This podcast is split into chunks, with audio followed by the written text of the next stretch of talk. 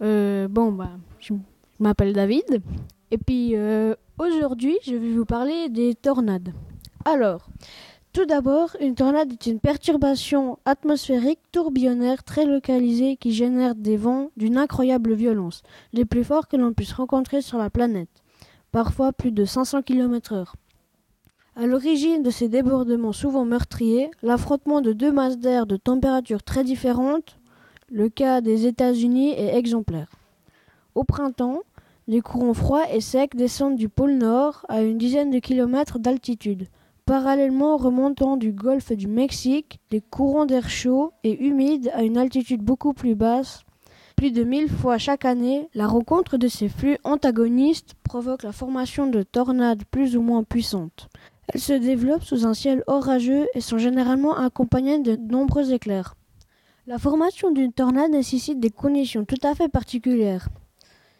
Elle est la résultante de la rencontre de l'air froid de la troposphère et de l'air chaud et humide des couches atmosphériques plus basses.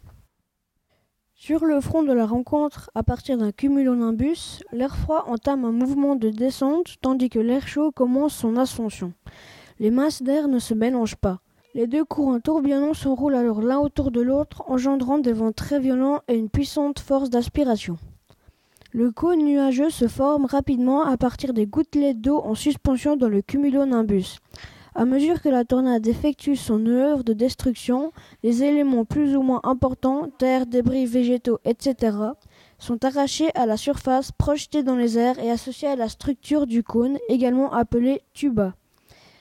L'axe de ce cône n'est pas toujours vertical. En fonction de sa vitesse, il est plus ou moins incliné lorsqu'il atteint le sol.